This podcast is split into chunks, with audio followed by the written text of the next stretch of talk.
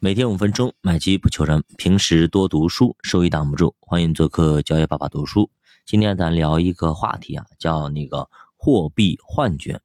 什么叫货币幻觉？就你以为你赚钱了，其实呢你没赚，甚至还赔钱。到底什么意思呢？我们举个例子啊，假设老王和老张各自花四十万买了一套房子，然后准备呢转手给卖掉。老王卖房子的时候呢，恰好碰上了百分之二十五的贬值率，商品和服务均降价百分之二十五，结果老王的房子只卖了三十点八万，就比他买的时候呢还低了百分之二十三。而老张卖房子的时候呢，物价刚好上涨了百分之二十五，结果呢房子卖了五十九点二万，比买房子的时候呢价格高了百分之二十三。乍一看上去啊。老王似乎吃了很大的亏，然而呢，人们有所不知的是啊，实际上老王要比老张赚得多，因为呢，如果把通货膨胀的因素考虑进去，老王所得的钱实际购买力增加了百分之二十，这就是我们下面要说的货币幻觉，是不是非常有意思啊？本来老王呢买了房子还赔钱了，结果呢他反而呢哎还赚钱了。老张呢买了房子涨价了，反而呢还赔钱了。所以说，并不是房价越高越好啊。美国经济学家欧文·费雪啊，在一九二八年就提出过“货币幻觉”这一词儿，它指的是啊货币政策的通货膨胀效应。具体说，它就是指人们通常呢只对货币的名义价值做出反应，反而忽视其实际购买力变化的一种心理错觉。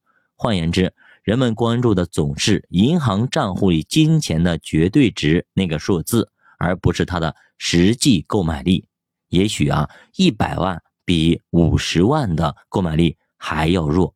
随着时间的流逝，货币购买力将主要根据物价通胀水平进行变化。但是不少人因为对金钱认知不足，而往往没有意识到这一点。我打个比方。我还是比方，我记得我是在十岁还是八岁的时候，我们前面邻居啊用一万块钱盖了一座小别墅，但是没过几年就变成八万，再没过几年变成十五万，那么再后来没过几年就变成二十五万，再后来三十五万，所以说你看看短短几年的时间，这个从一万变成了三十多万。那么同样的一套小别墅，对不对？就是这样的差距。所以说，如果你三十多万去盖那套小别墅的时候，这个时候你说二十万跟当时的一万，哪个购买力更强呢？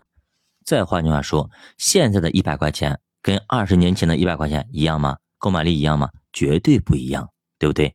像三十年前，对吧？那个时候万元户多牛逼，现在你有一万块钱能干嘛呢？对吧？逛到超市可能都没了。投资者要避免货币幻觉。需要掌握一个基本的原则，了解投入资金的真实回报，也就是要把通胀因素考虑进去。我们假设通胀率为百分之三，而投资回报率是百分之五，那么实际回报率就只有百分之二。通货膨胀随着时间的消逝而削弱我们的购买力，因此对抗通胀的最好的方法就是投资可提供高于通胀的实际回报的资产。这就是我们为什么要做资产配置，为什么要做投资基金、股票等等这一块东西的原因所在。在利率较低的情况下，资金进行储蓄或者投放于货币基金市场，也许无法产生足以抵抗通胀的收益。比方说，我们买个货币基金，百分之一点几、百分之二，通胀的百分之三，其实呢也是抵抗不了通胀的。尽管如此。从大多数经济和股市低迷时期出现的避险热潮中可以看出，不少投资者似乎更在意名义风险而非实际风险。这个时候，股价可能已经大幅探底，但是投资者依然抛售股票，然后把资金用于购买国债。那么购买大存单、购买银行存款等等安全资产，你去看一下，二零二二年十月份之前是不是都是这么干的？包括现在还有很多人在这么干，因为二零二二年，那么国家居民存款比二零二一年多了百分之七十，那么这样做资产确实确实安全了，但是回报率却无法抵消通胀的影响，所以采取这种保守策略。可能要承担购买力下降的风险。咱们再假设啊，当前利率虽然比较低，但是并未进入到彻底的通缩期。不少资深的投资者认为，目前持有现金以及投资国债面临的实际回报率为负值的风险。于是呢，许多投资者会选择高风险水平的啊这种投资产品，在收益比较高的房地产啊、债券市场中谋求实际回报。同时呢，可以考虑啊将盈余资金转移到实际回报率有望超过通胀的资产当中。